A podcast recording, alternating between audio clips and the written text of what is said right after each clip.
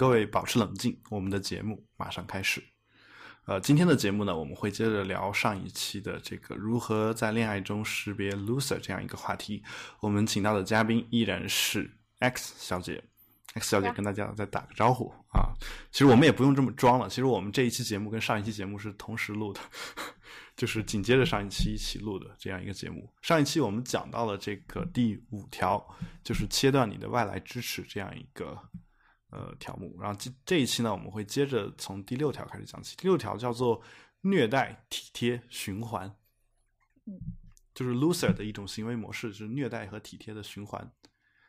呃，那你这个呢，好像真的就是很多那种呃，给比如说恐怖分子劫持人质，然后最后人质产生了所谓斯德哥尔摩综合症，嗯，就是因为出现这样一种情况吧。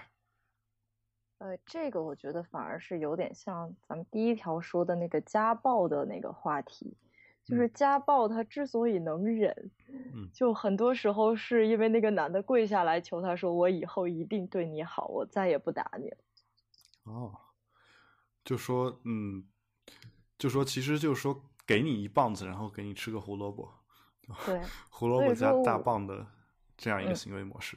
我是觉得就是家暴这件事情。一旦发生，不管那个人说什么，就一定要跟他离婚。如果离得掉的话，嗯，如果还是男女朋友关系，就果断跟他分手。对对对，对，当然就是说，因为一个有暴力倾向的人，他有可能在你说了分手之后，做对你做出各种各样更暴力的事情。这个的话，我们后面可能也得单独聊一聊如何去解决这个问题。但现在的话，我们给的建议就肯定只能是能离。就赶紧离，能分就赶紧分啊！就是，呃，在这种情况下的话，就没什么好商量的。你你跟一个精神病待在一起，我觉得，啊，我我当然我说这个话是有点激动的，但是就说你明白他的心理肯定是不太正常的。啊，你说到精神病，因为我刚刚说能离就就赶紧离，是往往是有的离不掉，是因为那个那个人被诊断为精神病，然后在有一些地方的法律规定是。就是他精神病的那个级别，就是他没有到达非常非常严重的级别，你不能以他是精神病为由跟他离婚，所以说离不掉。好吧，就我想起了那个，呃，就是当兵的人如果结婚了的话，哦对，如果有第三者，第三者还是要被判刑的，这叫破坏军婚罪。对，就有一些就是婚姻法之类的，就是有一些比比较比较奇怪的条目，会让你离不掉婚。对，所以呃，所以还是尽量在这个结婚之前把人给看清楚吧。我觉得，而有时候这个人的脾气和习性呢，呃，一般来说是不太会变的，除非就是被逼急了。我觉得，我个人是这种感觉，就是呃，双方相处呢，就是互相。对方的这个习性的改变，其实互相之间可能都有一些责任。就有时候啊，我个人就说说点从男人角度的想法，就是可能一个女的把男的给就是逼急了，就求他上进或者怎么样啊，就对你这种人来说，说你觉得他步伐太慢啊，对方赶不上你，他可能为了满足你的这个步伐的一致性啊，一直在拼命的追赶，最后。就累死了，是吧？啊，但我其实对于这种事情的包容度还是很高的，嗯，因为呃，我觉得如果是一个足够独立的，或者说是一个发发发发展的比较成熟的个体的话，发发发发展，可以，嗯，他其实是可以从自身找到他想要的东西，而并不是说我的另一半一定要跟我那么齐头并进，我觉得不需要这件事情，嗯。好，行，那反正就是会有这样的一个问题嘛，就因为我看到很多人，就尤其是在好，好像现在社会还真的就是女的对男的要求特别多。我真的吗？对，我我有点这种理解啊。当然，除了那个的是男的对女的要求特别多。因为，哎啊，怎么说呢？啊，好像就是说我们俩都是那种愿意满足别人需求的那种人，是不是？就是。就是咱们俩有问题，把对方惯坏了。对对对，因为呃，当然前一段时间嘛，就一月份有一个就是所谓凤凰男的征婚启事，那个确实是男的对女的要求特别特别多然后，呃，那个你你这么一说呢，我也就想起来。但其实就说我想说的是什么呢？就比如说，有些女的会要求男的有房有车，然后工作上进，啊，等等等等。呃，这个听上去好像都是有道理的，我并不觉得是有什么问题啊。实实话说，他要的是结婚对象就没问题，他要的是爱就有问题。对，是结婚对象的话，我觉得其实没有什么太大问题的。但是，呃。有时候觉得说要上进这个话就有点儿，就是怎么解释都可以。有些人定义，有些人对上镜的那个要求就远远超乎一个人类正常可以做到的这样一个范围。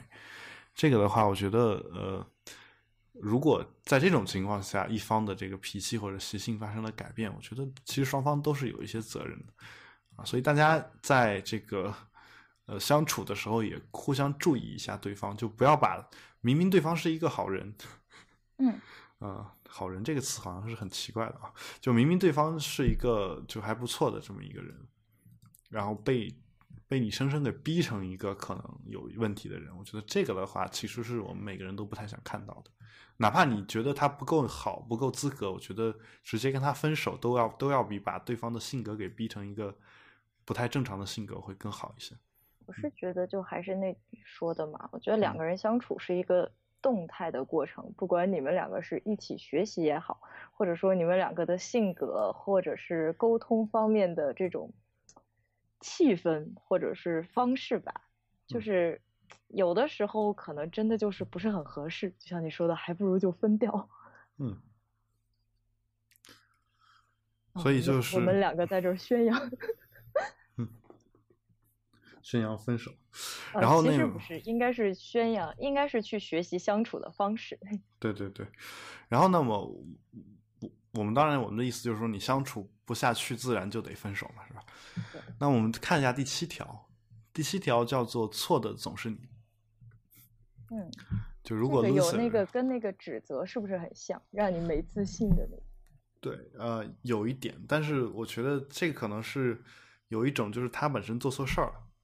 嗯，然后会反过来怪你，就是他自己的错要怪到你头上。刚才指责是说你，如果你你可能真的是有一些小缺点，嗯，这个可就是他自己的问题。我觉得这点其实有点容易辨别，嗯，就是如果一个人在他平时的，就是就是叙述一件，比如说工作中的事情或者什么事情，他的归因都归结到别人身上，这个。估计 错的也就都是你了。你们两个的在一起出现矛盾的时候，哦，就这个的话，其实跟后面有一个，我们可以直接看一下第十六条，嗯，叫做服务生测试，就是说在约会的时候，你的约会对象对待服务生或者其他异性的态度，就是六个月之后对你的态度。哦，这个还真没测试过。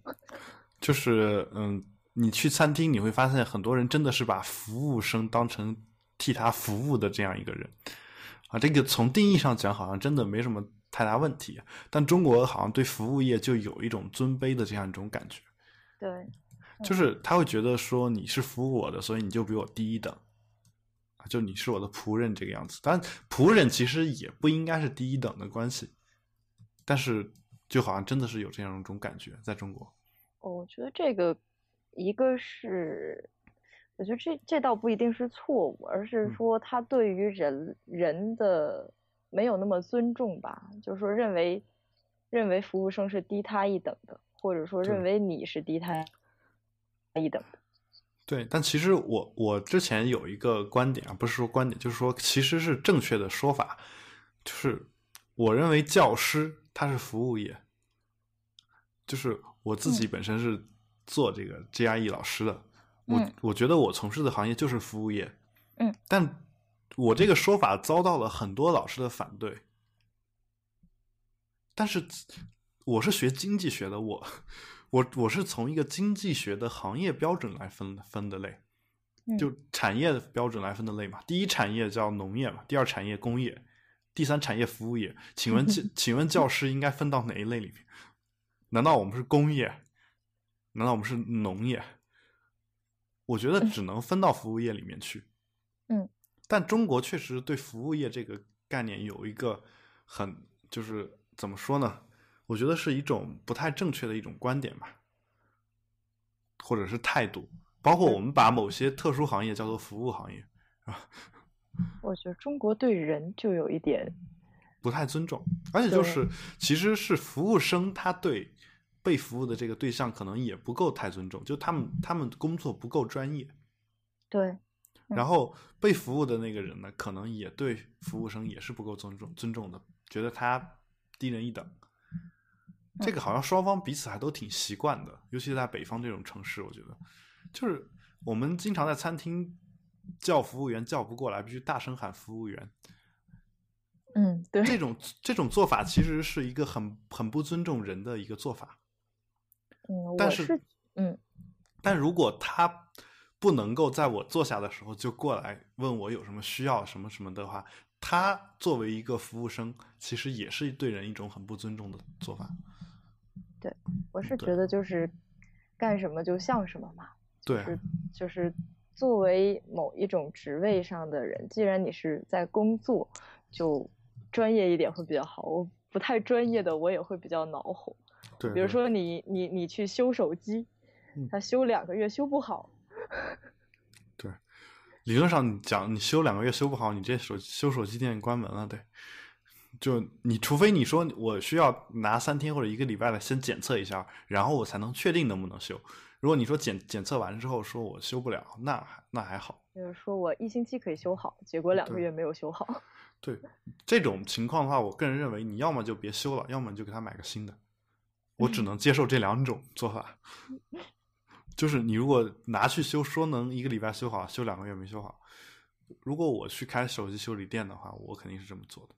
但我因为因为我没有开，所以我这么说是随便说的。我是觉得就做事情应该专业一点嘛。嗯，对啊，嗯，所以这个其实就是我我不知道你对这个这里面这个说法是否同意，就是他对服务生的态度，其实就是六个月之后对你的态度。呃，其实我如果是以生活经验来看，我觉得倒不一定。嗯嗯，可能是中国真的是服务业没有那么 professional。嗯，对，也不是 professional 的问题，是中国人可能有的时候啊，我觉得可能就是对服务业看得比较轻，就是一个人他可能觉得服务生他是可以邀来喝喝去的这种，但是他觉得他自己的妻子好的不行，他对妻子很好，是吗？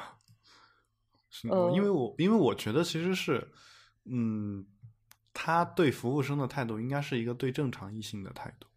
可是我就我身边的例子吧，就是我的亲人，或或者说或者说，因为这一条还有一个说法嘛，就是不不只是服务生嘛，就比如说他身边有别的异性，他是一个什么样的态度？而且我也觉得有的时候这种事情是传染的，就是以我那个亲人来说，呃。就是可能周围的男性对服务生都很差，他学来学去就变得也很差。啊，但但是他对别的女性呢？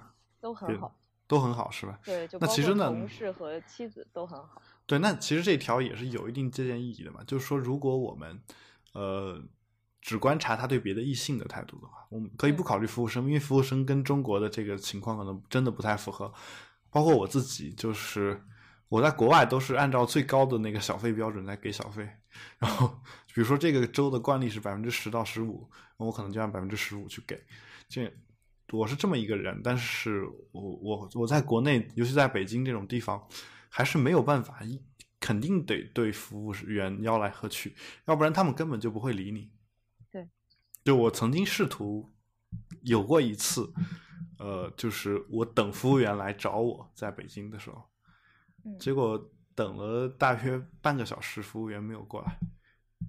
嗯，我觉得这个就是相互的嘛，因为我在台湾生活过一段时间，就是他们的服务生好到你没有办法不对他们客客气气，嗯，你没有办法在那种情境下去发个脾气。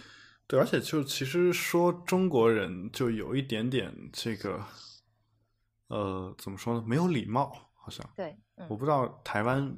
算不算中国人啊？就是就是怎么说呢？我们之前对华人，我在法国的时候，任何人见了面，包括超市你结账的，你必须得先跟他说一句你好，对，对，然后才能去做你想做的事情。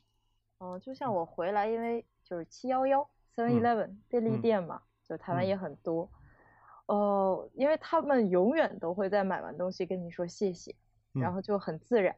然后回来第一次去七幺幺买东西，觉得就结完账之后觉得缺了什么，就像有东西忘带了一样，就没有人跟你说谢谢。因为呃，就是包括法国。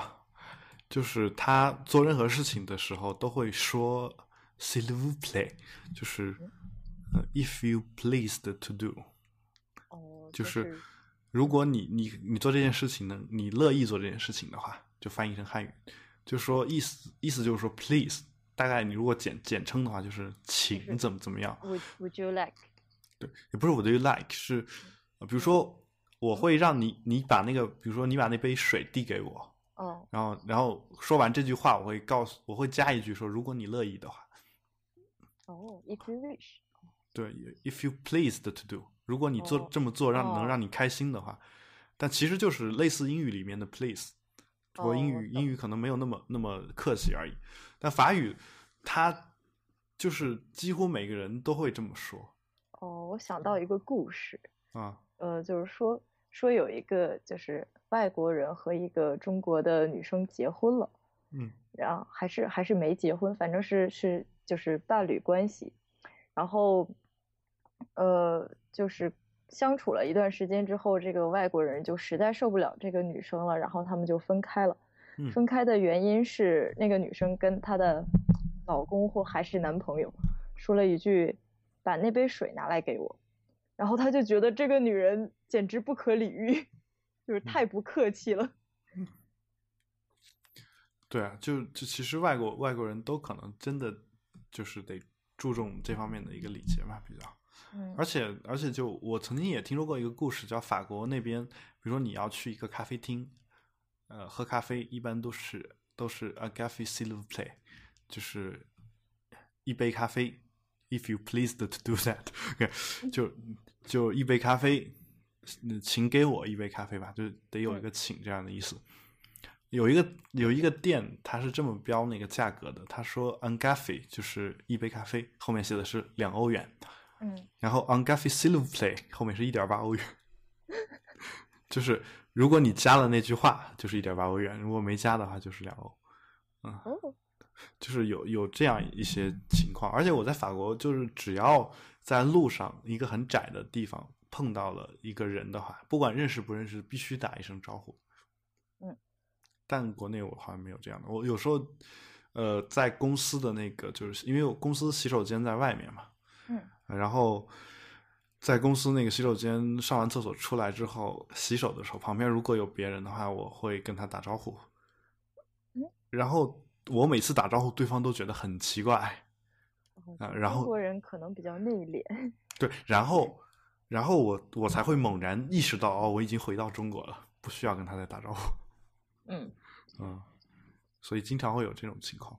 嗯，这是好，我们我们是从第第七条 说到这个事儿，然后我们再来说一下第八条吧。嗯，第八条叫叫做分手恐慌。嗯，就是除非他自己想分手。嗯，然后要不然他就会觉得。就分手就会特别特别的让他难受，就是只能我提分手，你是不可以提的。对，loser 就这么想，然后他们会比如说满哭的满地打滚，然后恳求你一定要说你要结婚我就跟你结婚，你要怎么样我就跟你怎么样，甚至跪跪在你面前，然后怎么怎么样。经常这个样子。我在想有没有有没有是以以分手以分手这种方法来表达他分手恐慌的，就说我恐慌跟你分手，然后我就不停的跟你分手，测试你同不同意。哎，你说的这个倒是很奇怪，就这你这个有点像钓鱼执法，你知道？就是很多女生会说我。呃，我想看一下男朋友对我到底是不是忠心，嗯然后我就就假装成另外一个女生给这个男的发短信，或者或者加微信或者陌陌，是吧？嗯 就然后跟他聊天，然后可能照片找一张就是 P 的特别好看的照片，就不是自己啊，就可能小网上嗯对网上找一个对这个 长得很漂亮的女生，然后把她照片当成自己的照片，然后跟那个男的聊，跟他调情暧昧，啊然后然后去试。一般愿意这么去试的女生，最后都跟男朋友分手，就真的是这个样子。就你这个感觉，好像让我想到了这件事儿。他是试出来问题了吗？这肯定是试出来问题了，但一般好像是好像都会试出来问题。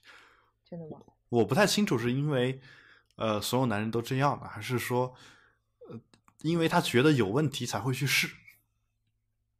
我觉得都有可能，对，反正都有可能。信任感不够。对，但是我个人会觉得说，如果真的有人愿意有人这么去试的话，我会觉得这女生对我特别不信任。嗯，就像我我我上一期说的这个，不仅是不信任，而且是她不够自信，她觉得这个男朋友随便一勾就被勾跑了。而且我我说的不是这种，我说的比如说是，就是说我要跟你分手，就是他嗯以这种、这种方式，他应该还，我觉得他是不自信，是没有嗯安全感，但是他可能还没有到达不信任她男朋友的程度。嗯，我倒是觉得，就是说，其实女生经常会提这个事儿。对啊，就是你就是你再分手来威胁一下，或者是达到某种目的。你要不怎么怎么样，我就跟你分手 对，啊！对，然后，然后我我每次听到这个的时候，我一般的容忍限度是顶多听一次。就如果他不是真心想分手，我的嗯容忍限度是听一次，因为第一次可能是不知道我是这样一个人，啊、就听完第一次之后，我会跟他解释的很清楚，说以后请不要用这个理由来威胁我。嗯，我如果觉得分手这事儿，就以以这个词，不管是出于某种某种目的也好，或者说是为了寻求安全感也好，分手这个词都过于伤人。对你一旦提出来，我就我就会认为你是真的想分手。对，对，所以我我就我就会告诉他说，你只要觉得要分手，那我就跟你分手。所以我，所以我只能容容忍一次。不过，就这个文章里面讲到的这种情形，嗯呃呃，说这个分手恐慌的这部分 loser，他会崩溃哭泣啊，恳求你啊，等等等等。这个倒让我想到了我中学的某一个老师，嗯她和老公好像对她就是这个样子，就是，嗯，她老公好像跟她还就是有过这个离婚复婚，就反正就反复了好多次这样一个情况。就每次每次她要跟老公分手的时候，老公可能就会跪在她面前说：“我做错了，我以后再也不了，怎么怎么样。哦，这还挺难办的，” 就就跪在她面前会哭，但是一旦些人会心软。一旦她心软了，可能就会又有家庭暴力。呃，如果是家庭暴力，我觉得这是底线。如果没有家庭暴力的话，呃，就像之前说过，如果两个人有过很长的一段就是共同相处的时间和共同的经历，这还挺难拒绝的。对啊，就就会有这样的情况。呃，但我个人是，就是如果是作为女性观点，一个男的这样对我，我会觉得他不太像个男的。嗯，好吧。然后，然后这里面还说到了说，如果是一个女性的 loser 的话，嗯她会她会告诉你她怀孕了。这这个好电视剧呀、嗯，我好像真的在电视剧里面看到过这个，哦，对，这个好还挺挺常见的剧情。好像就是有一个电视剧叫，我我忘了啊，就李小璐和和潘粤明演的。哦，就我我中学看的一个电视剧啊，因为哦现在已经基本上不看国产电视剧了。嗯然后中学阶段看了一个电视剧，叫《青春》的什么我忘了。嗯呃，然后那个里面好像就有潘粤明跟一个也是出轨还是怎么样，然后那女的就说我怀孕了，然后去医院查发现没有怀孕，就有这种情情况出现。嗯，那查查到没怀孕，不是还是要分的吗？真的还是要分的呀。但是就说，我我我觉得这事儿就是对于一个负责任的男人来说，当然一个负责任的男人可能也很少会出去找第三者这样的情况吧。但我觉得对于一个负责任的男人来说，如果一旦真的知道对方怀孕，就就以情侣关系来说，他应该会呃，就是愿意，就是做一些牺牲或者怎么样。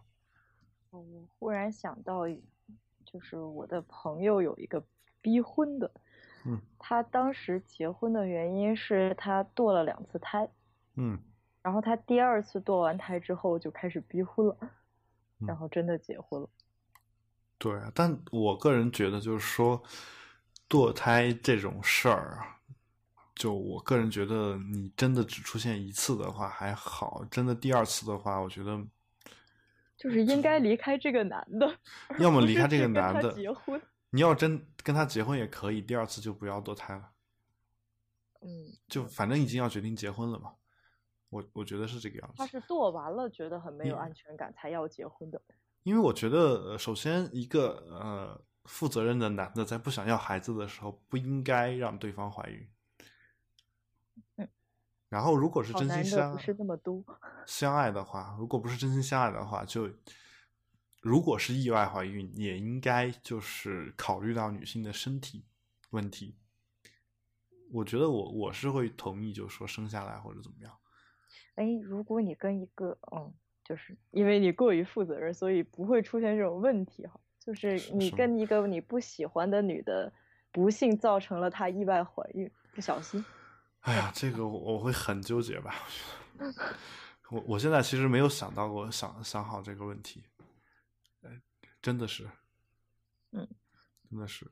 我其实之前有过，你你非要这么问的话，我可以稍微说一下，就是之前有过疑似哦，这种意外怀孕的情况，我当时就特别纠结，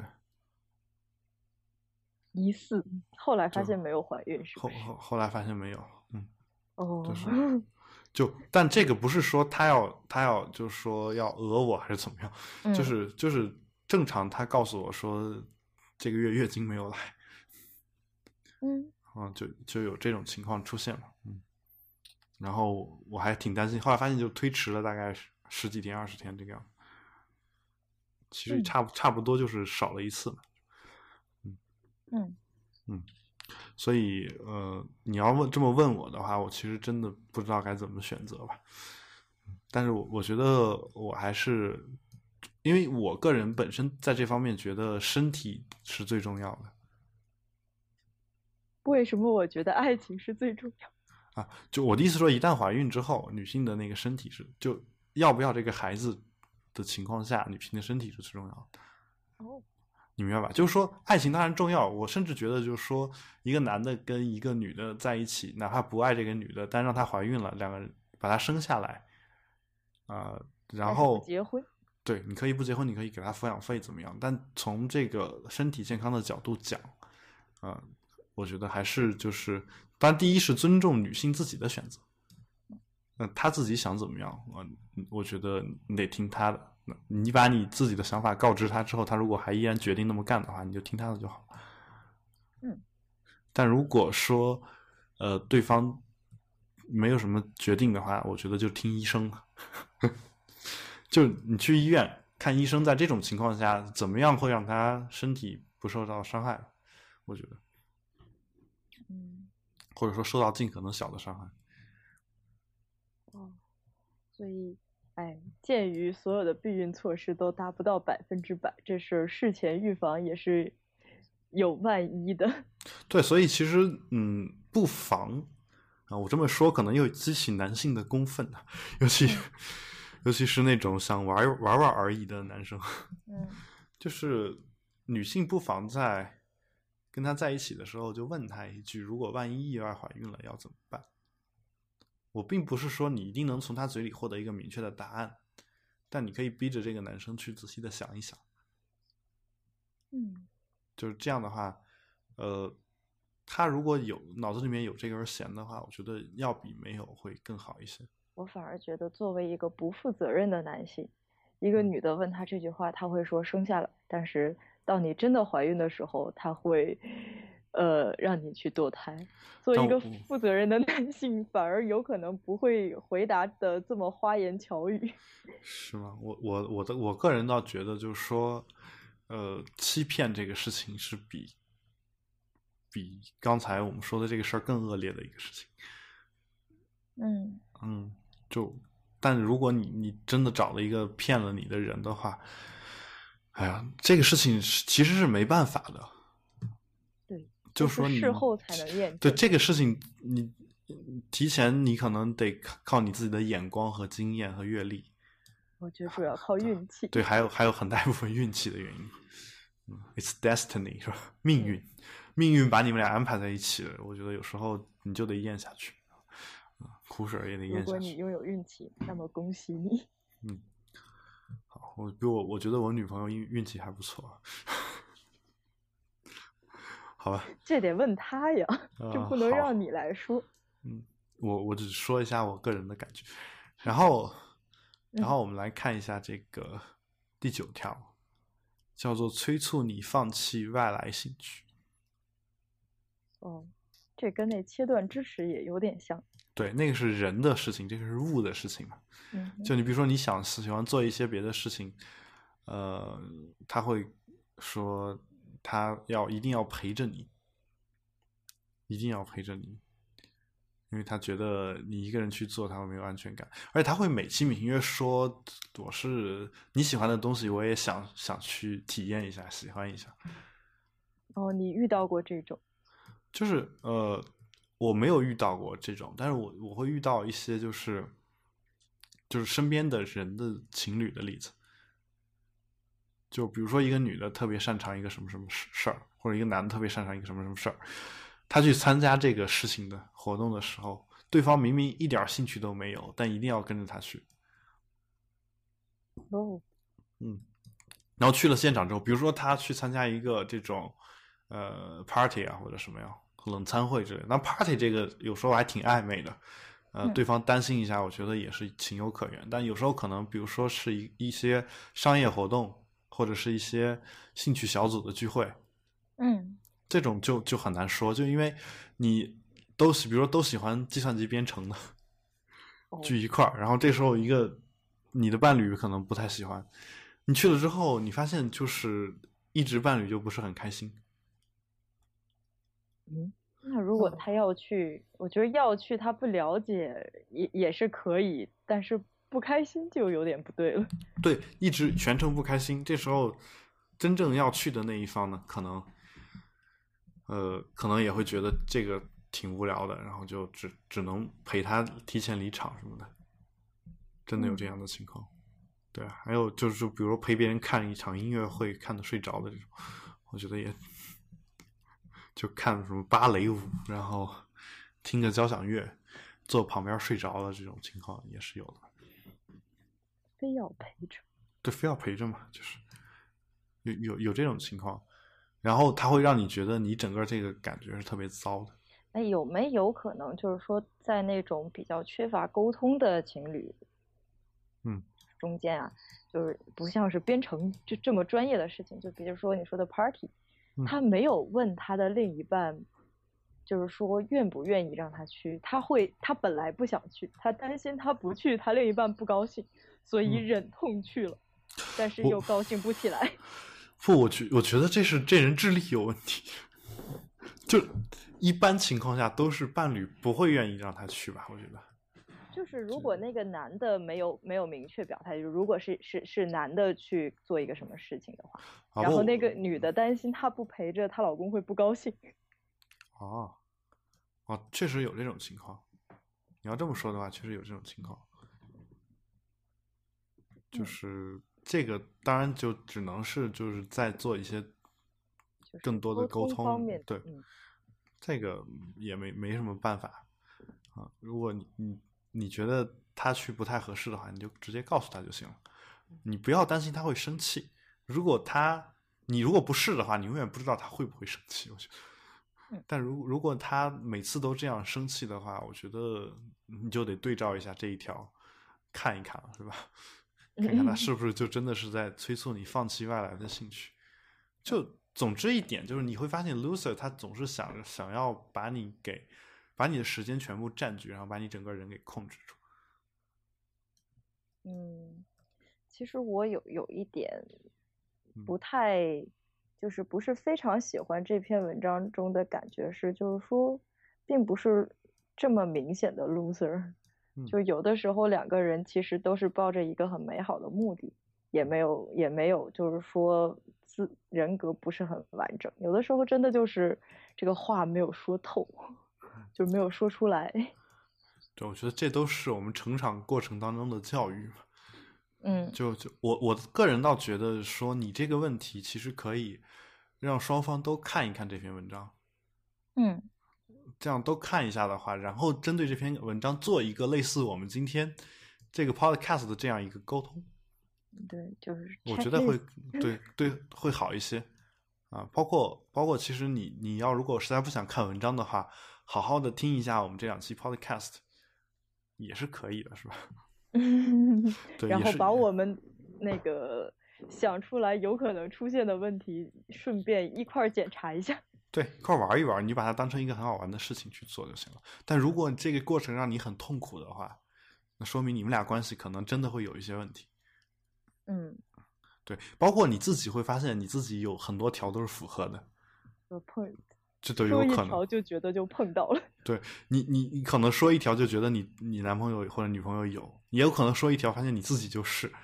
反正我觉得，我觉得都是一些问题。但如果你是有一些就是你觉得你还是要成为一个更好的人的话，你觉得你自己是的话，我觉得也不妨就想办法改一改。如果是很轻微的，我我相信自己也就改过来。如果很严重的话，我觉得第一你可能也不太愿意改，第二。真要改的话，可能真得找一找这种心理医生。我觉得能意识到自己是的话，这事儿还不算太坏，是吧？嗯，好，反正这是第九条，催促放弃外来兴趣。第十条呢，又是一个叫所谓神经质的控制，叫会不停的查岗啊，最时刻追踪你在哪里和谁在一起。这个情况我经常发现啊，经常碰到。就是当然不是我自己啊，就是我发现周围的人经常有这种查岗。就翻手机嘛，对，翻手机是一回事儿，然后不不停打电话说你在干嘛，在干嘛，在干嘛啊？虽然说在干嘛这个词的意思有可能是我想你，但是但是如果他嗯一小时之内给你发二十个在干嘛的话，我觉得也是有一些问题的。就翻手机、翻电脑，嗯啊，对，反正这种事儿还挺多的。然后我。我发现过很就是很多不同的这种查岗方式啊，然后呃我我见过的，就是确实没问题又没事找事的是查淘宝购买记录，嗯，查到你的淘宝购买记录之后，然后可能翻出来你 N 年前的一个购买了一个东东西。嘛。然后就那个东西明显是给就是前男友或者前女友买的东西，啊，然后借题发挥，来吃个醋，吃很久。就这是这是他自己给自己找事儿，我觉得。对对对对对。就真的是就好比说，嗯，其实我们每个人都知道，看了现在的男朋友或女朋友、前女友或前男友的事情，都会不开心。嗯，对啊，我我个人就选择就不看就完了嘛。我也不主动去问对方，啊，然后先用在更有意义的地方吧。对啊，你你你别这个样子，但大家都成熟一点是吧？而且都这么大的人了，谁没有点过去的事情？嗯，对。而且有的时候话说回来嘛，就是你现在的你碰到的那个他，说不定就是过去的人来培训成的。对，就是经常我们有一种感觉，就是我们好不容易培训成一个是人，然后就送拱手让给别人。因为你你们在培训的过程当中付出了太多太多，以至于你实在是没有办法跟这个人再继续待下去。但发现他另另外找一个人之后，马上马上把你之前提到的各种缺点都改改了一遍。嗯嗯，当然有时候也是因为人就好像真的是这种动物，他跟一些人在一起就可以改，跟你在一起就没法改。嗯，对，嗯，有可能是我不够好，我不能那么自信，就是但就。呃，就是是这个样子，就爱情是爱是需要学习的。嗯，对，学学习爱这个过程本身就很有魅力。如果你的男朋友或女朋友不懂得爱，然后正在学习的话，其实你也在享享受他最美好的那个时光。我觉得也没有必要就觉得说自己自己培训了一个什么样的人，就让给别人这种感觉啊。但如果是你刚好很幸运的遇到一个已经被培训好的这样一个人，我觉得你你干嘛给自己找难受去查查他之前的一些事情？我觉得没有必要。简单一点说，过去的那个他没有现在好。对，对，而且就话说回来，我突然想到，这个我的淘宝账号还在我的女朋友手上。对啊，我不知道他会不会查岗，但我我完全不担心。嗯，因为我知道他如果真的要查到我之前很久以前的一个给女朋友买的东西的购买记录的话，然后并因此而吃醋的话，我觉得会，我不会觉得是我自己的问题。有。如果是我男朋友把淘宝账号给了我的话，第一我是绝对不会看，因为我知道这个东西敏感。呃，就是他肯定很信任我，才会把淘宝账号这么重要的东西给我，因为购买记录其实还能看出很多东西的。关键是有淘宝账号就能买东西了。嗯，对，反正反正我基本上是从来不会看这些东西，包括手机、包括日记什么的，我都不会看。对啊，我觉得也把好奇心放到别的事情上。就我觉得是真的是有些女的，她可能真的是，哎，她为什么会闲到能做这种事情呢？我我我其实有些理解不了。她是就觉得呃，真的是闲。第一方面是你要不闲的话，根本没有这个事情。就是她生命中找不着更好玩的事儿了。侦探是吧？呃，另外一个我觉得跟不安全感有关系。就是她，她要反复的从各个渠道证明，证明她男朋友是个正人君子，没有污点。好吧，那正人君子 这个话听上去也不像很好听。带带引号的吧，就是，而且他判断污点的方式又是很奇怪的，就是，呃，如就是他给他以前的女朋友买了什么东西，这。这不能作为判断她男朋友现在是不是足够好的标准啊。嗯，好吧。那个，那那我们接着看下一条吧。我觉得这个下一条叫做公共场合的控囧。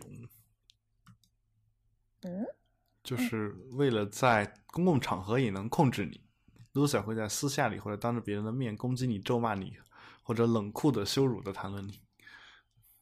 哦，这是不是经常男生说的女女生不给他们面子？呃，是，就我我怎么说呢？我觉得给面子也不需要用这种方式吧。哦，不是，我是说，呃，就是说，如果一个女生对一个男生这样做的话，哦，对，那那肯定肯定会觉得是不给面子，因为都互相的嘛。嗯。对我我个人倒是觉得，就是有时候可能还有一些情况，就是在中国这种所谓大男子主义泛滥的这种情况下，嗯，就是比如说我让女朋友说，家里比如说来了一群人，嗯，我说你你给大家倒一下水，这个有些女的说我就不倒，这个我觉得这个从某种程度上讲也叫做不给男生面子，哦。那如果是这这样，你会你会觉得不高兴吗？我会觉得不高兴，但我又没有办法去跟这个女生去说，因为我觉得其实她这么做也不能说就错，但是但我觉得很奇怪，因为这个事情没有没有受害者，你知道吗？呃，我忽然想到，就是有一种说法说。就是说，不在于你说了什么内容，而在于你就是说说话的方式。呃，当然，首先，如果是我让我倒水，我肯定会倒的啊。这么这这件事情，就如果一个就是你的女朋友跟你说，就是一个撒娇的口气说不，咱俩一起倒，我觉得你是不是也不会生气？嗯，也不一定。那我其实也不，我可能真的不撒娇，我也不一定会生气。但就是说，呃，但就是我只是给你举一个例子，告诉你，就是说，在中国的这种场合下，所谓的面子，他可能是有这种东西在里面。呃，如果是他没有当着你朋友的面，就是说，比如说你们两个，就是比如说你朋友在客厅，你们俩在厨嗯房，然后你跟他小声说一句说，哎，倒点水，然后你说不，咱俩一起倒，你端两杯，我端两杯那。那其实无所谓，那我自己直接倒就好了，甚至我都不会说这个话，因为我需要嗯觉得觉得需要的话，而且我觉得其实，呃，正常的人类，嗯，家里来了客人，嗯，都是会想办法去招待一下的，是吧？对对对，倒个水是肯定肯定会倒的，这是谁有空谁倒就完了。啊说不一定非得们家修电表，我还得给人倒杯水。对对，不一定非得说一定要怎么样，只不过说有些男的他会这么想，就是说，呃，因为在中国有时候怕老婆是一件很没面子的事情。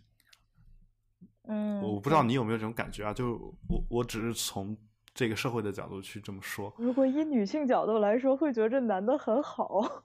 嗯，对，是。当然，有些人男的也会把怕老婆做当成一件很很自豪的事情，因为他还有个老婆可以怕。嗯，嗯啊，对。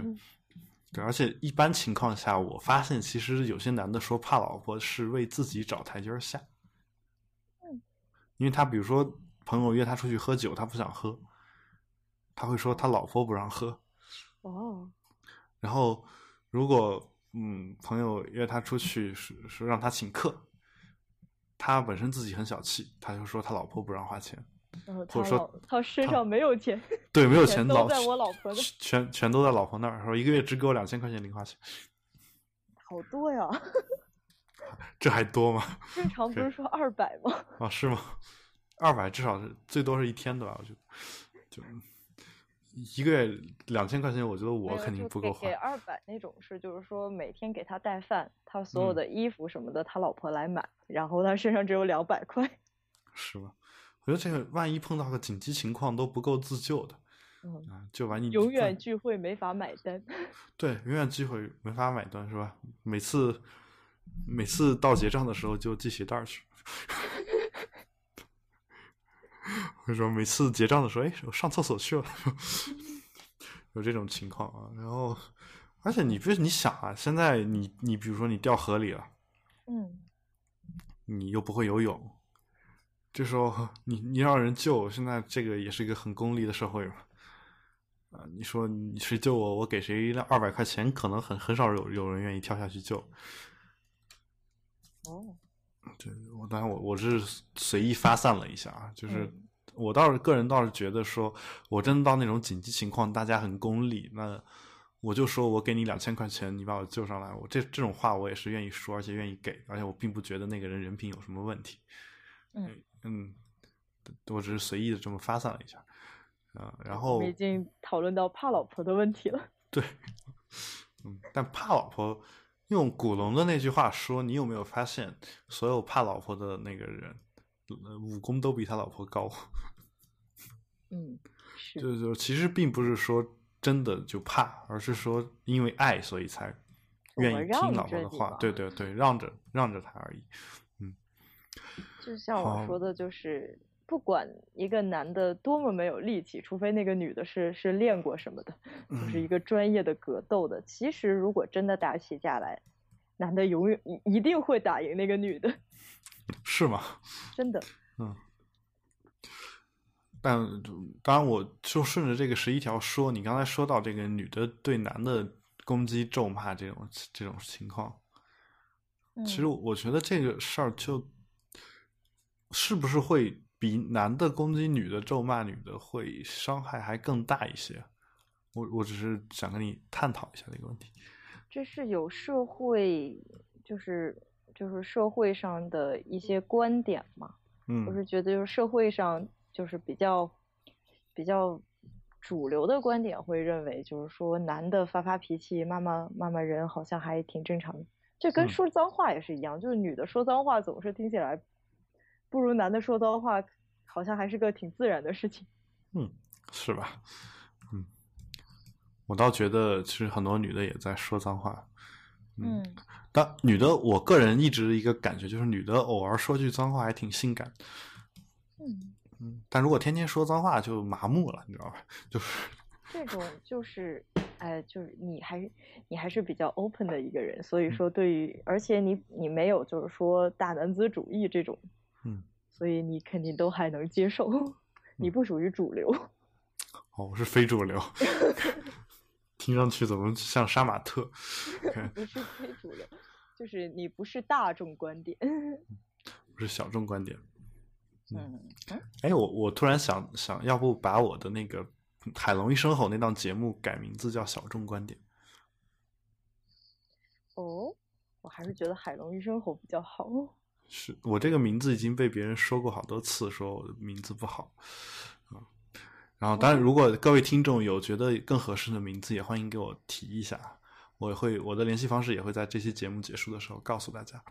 我觉得《海龙医生吼》特别的好啊。是吗？嗯，好，我们接着接着聊今天的话题啊。然后那个第十二个十二点十二个特点就是永远不够。嗯，就是 loser，他让你相信你永远不够好。这个其实有点像我之前说的那个，呃，有些女的对男的要求是上进，但她不无论男的做多少，他会他会说男的都不够上进。嗯，你说的那种比较比较变态的上进是举个例子，比如说呃嗯，我我是我是这么想的，就是经常会发现一些就类似单位领导，嗯，就是说你你无论多努力做完的工作，他都会说你这还缺一个什么什么东西还不够好，但你这么说，我认为是没问题的，就你毕竟是让这个工作变得更好嘛。但他永远不会告从正面去肯定肯定你做的好的那些部分。哦，忽然想起了带引号的啊，比较典型的家长，是吧？就是说，对这个让我你这么一说，我又想到我初中的那个班主任，嗯，他永远的态度就是，呃，每周要把我叫出去一次，就说你是不是又又有什么毛病，又骄傲了或者怎么样？他会问这样的问题。但是我其实没有，嗯，但是我其实并没有办法证明我没有，他也没有办法证明我有，但他就是那么怀疑我，嗯，然后怀疑完之后，他会给我来一句说：“反正没有没有这事儿，他说说了也不算，他也不知道，但是有则改之，无则加勉。”我这句话我觉得是真他妈变态，你知道吗？就是。有没有你还没确定了，然后把别人先骂一顿，批评一通，然后再把嘴堵上，然后再把嘴堵上，说有则改之，无则加勉。啊，我倒是宁愿相信另一句话，叫欲加之罪，何患无辞。OK。哦，我是觉得，就是我说的家长嘛，嗯，就是，就现在好像很好啊，现在都有点溺爱了，就说那个鼓励式教育嘛，就很多时候家长就就是大概是。咱们那个年代，嗯，比较典型的家长，好像就总是说你这也不够好，那也不够好。你考九十八分，他说你为什么没有考一百？对，而且你知道，我爸有一个观点，就是我其实我小时候还挺认同这个观点，因为我认为不可能有一百，就人不可能有一百的这个观点，我很小就有了。嗯，但是我可以考九十八分，我考不到一百分，这个我都承认。但我在我考到九十八分的时候，请告诉我我已经做的很好。我我不需要就说我我一定能考到一百分。但是很多人会觉得说，大家都明白一百分不可能。但是当你考到九十八分的时候，他会告诉你这两分缺在哪儿。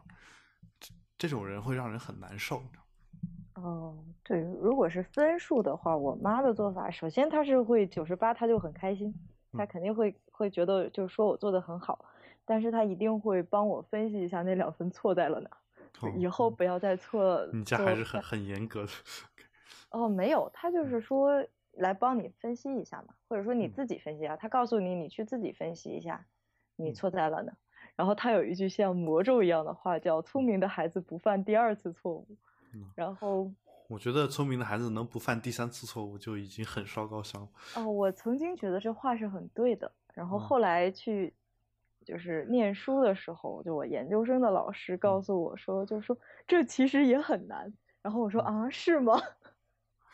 我我我认为就是，呃，就我现在做的这个事儿来说，就 GIE 的这个考试，嗯。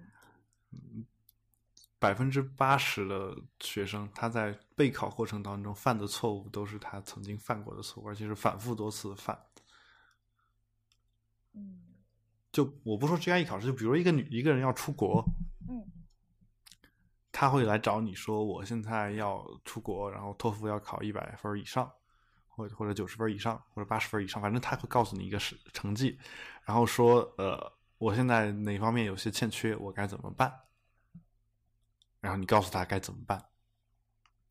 三个月之后，他又来找到你说我该怎么办，然后说那我上次告诉你那些东西你都做了吗？没有。